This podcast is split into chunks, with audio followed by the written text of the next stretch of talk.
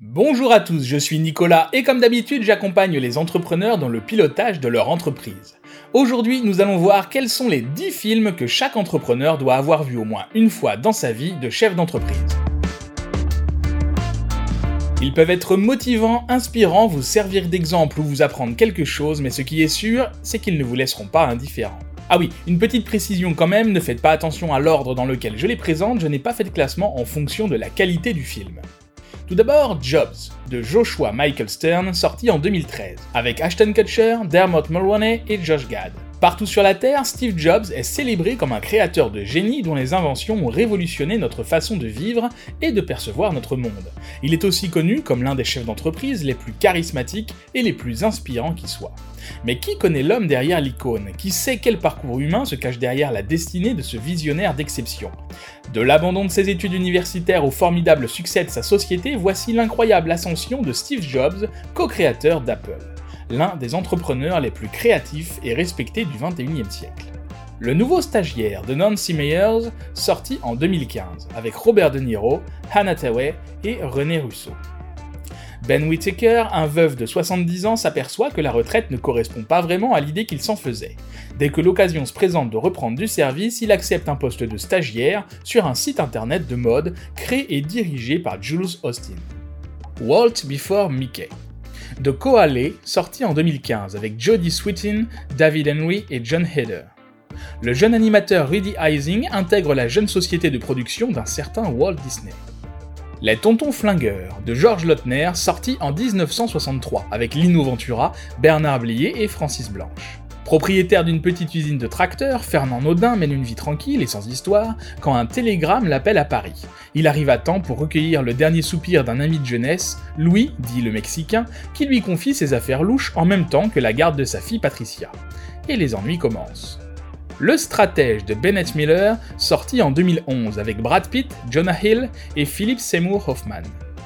Voici l'histoire vraie de Billy Bean, un ancien joueur de baseball prometteur qui, à défaut d'avoir réussi sur le terrain, décida de tenter sa chance en dirigeant une équipe comme personne ne l'avait fait auparavant. Alors que la saison 2002 se profile, Billy Bean, le manager général de Oakland Athletics, est confronté à une situation difficile.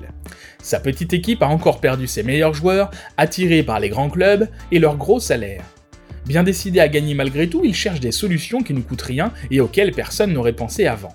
Il va s'appuyer sur des théories statistiques et engager Peter Brand, un économiste amateur de chiffres issu de Yale.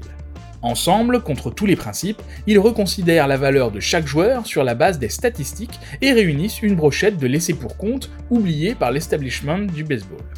Trop bizarre, trop vieux, blessé ou posant trop de questions, tous ces joueurs ont en commun des capacités sous-évaluées. Avec leur méthode et leur équipe de bras cassés, Bean et Brand s'attirent les moqueries et l'hostilité de la vieille garde, des médias et des fans, jusqu'à ce que les premiers résultats tombent. Sans le savoir, Bean est en train de révolutionner toute la pratique d'un des sports les plus populaires du monde. À la recherche du bonheur de Gabriel Muccino sorti en 2007 avec Will Smith, Fandy Newton et Jaden Smith. Représentant de commerce, Chris Gardner a du mal à gagner sa vie.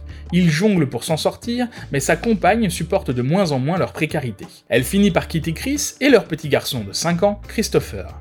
Désormais seul responsable de son fils, Chris se démène pour décrocher un job sans succès.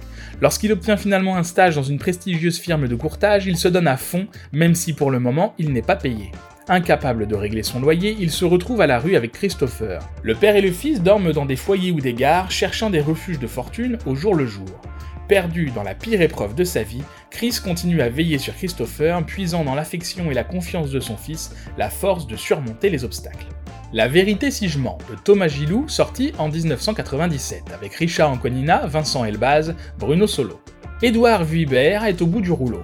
Victor Benzakem, entrepreneur prospère du quartier du Sentier, le prend sous son aile quand une bagarre l'oppose à deux joueurs de Bonto. Le prenant pour un juif, il décide de l'embaucher comme manutentionnaire. Eddie laisse le quiproquo s'installer sur ses origines et il va faire son chemin dans une communauté chaleureuse jusqu'à séduire Sandra, la fille de son patron. Mais au cours de la préparation du mariage, Eddie se démasque involontairement. Il n'est pas juif. Il déchaîne alors le scandale et la colère de la belle Sandra. Le Loup de Wall Street de Martin Scorsese, sorti en 2013, avec Leonardo DiCaprio, Jonah Hill et Margot Robbie.